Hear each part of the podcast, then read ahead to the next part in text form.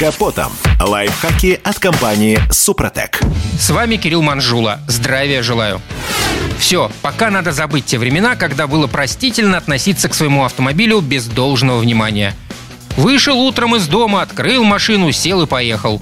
Этот алгоритм теперь может нам вылиться в приличную копейку.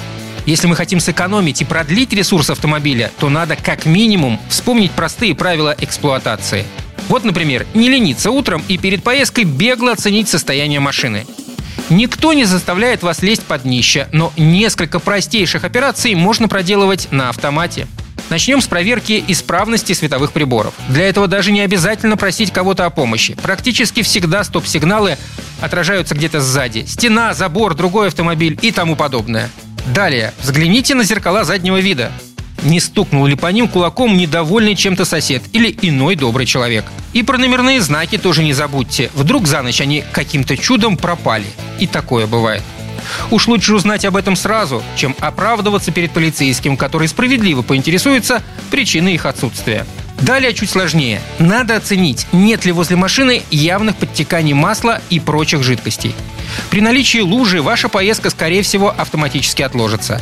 Учтите, что подтеки могли образоваться и до того, как вы припарковались. Поэтому, заезжая на стоянку, обратите внимание, чистый ли асфальт, на котором вы собираетесь разместить машину.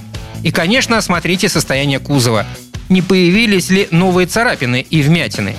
Если таковые нашлись, то можно осмотреть близлежащую территорию в поисках автомобиля, который мог стать виновником ДТП. Обратите внимание, нет ли поблизости камер видеонаблюдения, поле зрения которых попадает место стоянки вашего автомобиля. Опросите прохожих, местных жителей, выгуливающих собак или работников близлежащих магазинов. Без свидетелей и видеозаписи нет смысла вызывать ГИБДД. При осмотре автомобиля не забудьте и про колеса. Может, уже пора заехать на АЗС и подкачать резину. А заодно не пора ли заправиться? Езда на лампочке не прибавляет здоровью бензонасосу. Запустив двигатель, обратите внимание на приборную панель. Не горит ли там предупреждение? Трогая с места, притормозите. Лучше заранее знать состояние тормозов. На этом пока все. С вами был Кирилл Манжула.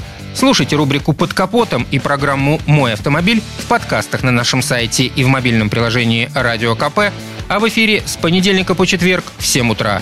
И помните, мы не истина в последней инстанции, но направление указываем верное. Спонсор программы ООО «НПТК Супротек». Под капотом. Лайфхаки от компании «Супротек».